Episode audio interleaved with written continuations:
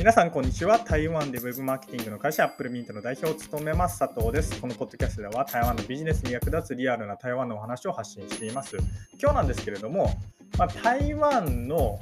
えー、リストラ？首？リストラって言ったらいいんですかね？首についてちょっとお話をしたいと思います。あと、僕の、えー、僕が首をされた実体験なんかをちょっと皆さんにお話しできればなというふうに思います。このお話をしようと思ったきっかけなんですけれども、先日ですね、スターラックスというというあの、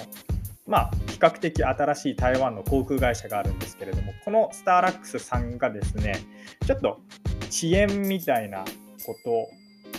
が発生したんですね。起こしたっていうんですかね。まあ、飛行機が、えー、帝国そうですね、6時に出発する予定だったのが、えー、6時間後に出発したみたいな。で、6時間後に出発したら、えー、もうすでに公共の交通機関はなくて、みたいな、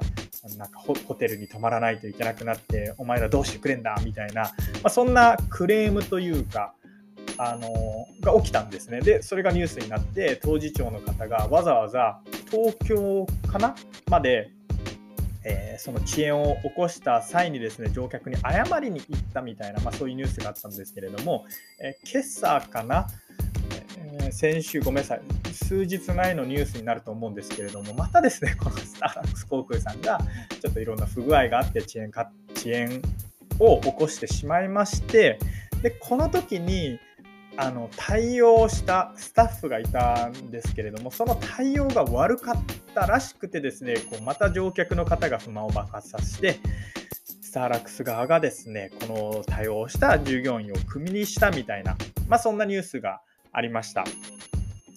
で台湾って日本と違ってですね、一応クビにするっていうことはできます。できるんですけれども台湾もですね日本同様に労働者が割と守られている国なので慎重に行わないといけなかったりします。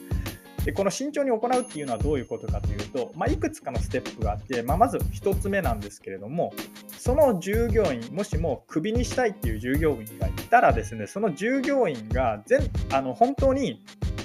クビにするに値することをしたっていう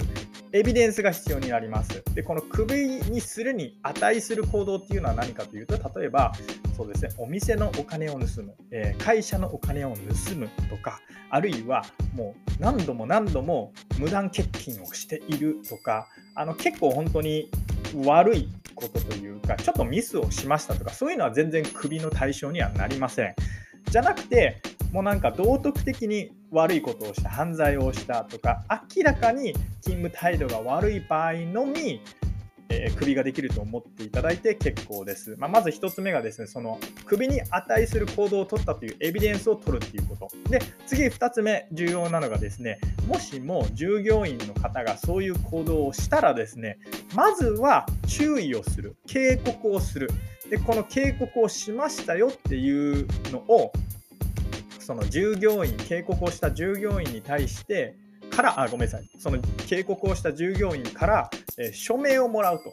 あなたに対して、こうこうこういう理由で警告をしました。えー、そうですよね、みたいな。で、それで署名をもらうっていうことが結構大事だったりします。この2ステップがないで勝手にクビにしようとしたらですね、あのまあ多分、多分できないです。というか、えー、やってもいいんですけれども、やったら、やったで、例えば従業員の方がそれで、この会社は俺を不当にクビにしたんだみたいな労働局訴えると、えー、結構な罰金が発生すると思います。あの雇用者側に不利に働くと思っています。で台湾ではですね、従業員が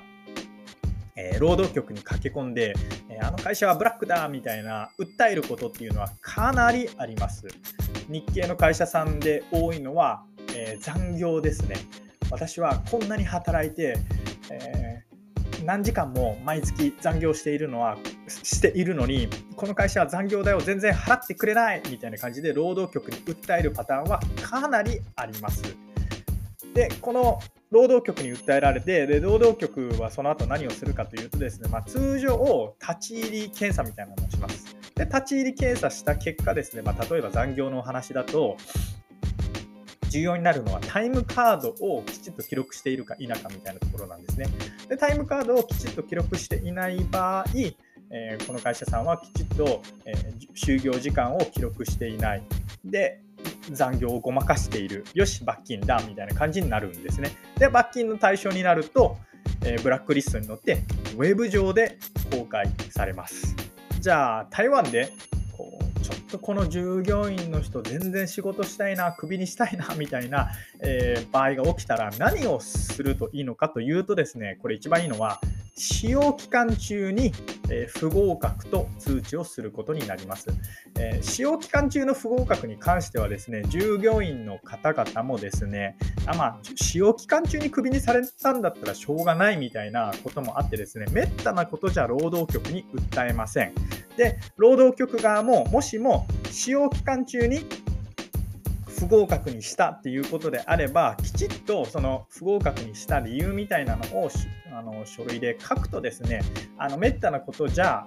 罰金にされるようなことはありませんので、まもしも台湾であこの従業員どうしてもっていう人がいたらですね使用期間の3ヶ月以内に見極めるっていうことが非常に大事になります。はい、ということで、まあ、台湾の首事情についてお話をしたんですけれども、まあ、最後にですね僕が、まあ、アメリカでクビになった経験みたいなのを皆さんにお話しできればなっていうふうに思います。えー、僕はですね以前アメリカに、まあ中高の時いたんですけれども高校時代に、えあるサッカーチームにいました。でそのサッカーチームにいた時に僕は、えー、クビみたいなのを経験しています。まあ、この首ってどういうことかというとですね、まあ、ある時まあ、ある時というか1年目、2年目ですね。1年目、2年目は僕ずっと、えー、まあ、ベンチから出たりとか、あるいはスタメンで出るみたいな感じで、試合にはコンスタントに出てたんですけれども、まあ、その後、成績があまり良くならず、3年目かな ?3 年目、えー、急にですね、成績不振になってですね、えー、コーチの方が解任されました、え変わりました。変わって違うコーチの人が入ってきたんですけれども、そのコーチの方がですね、え僕のことを結構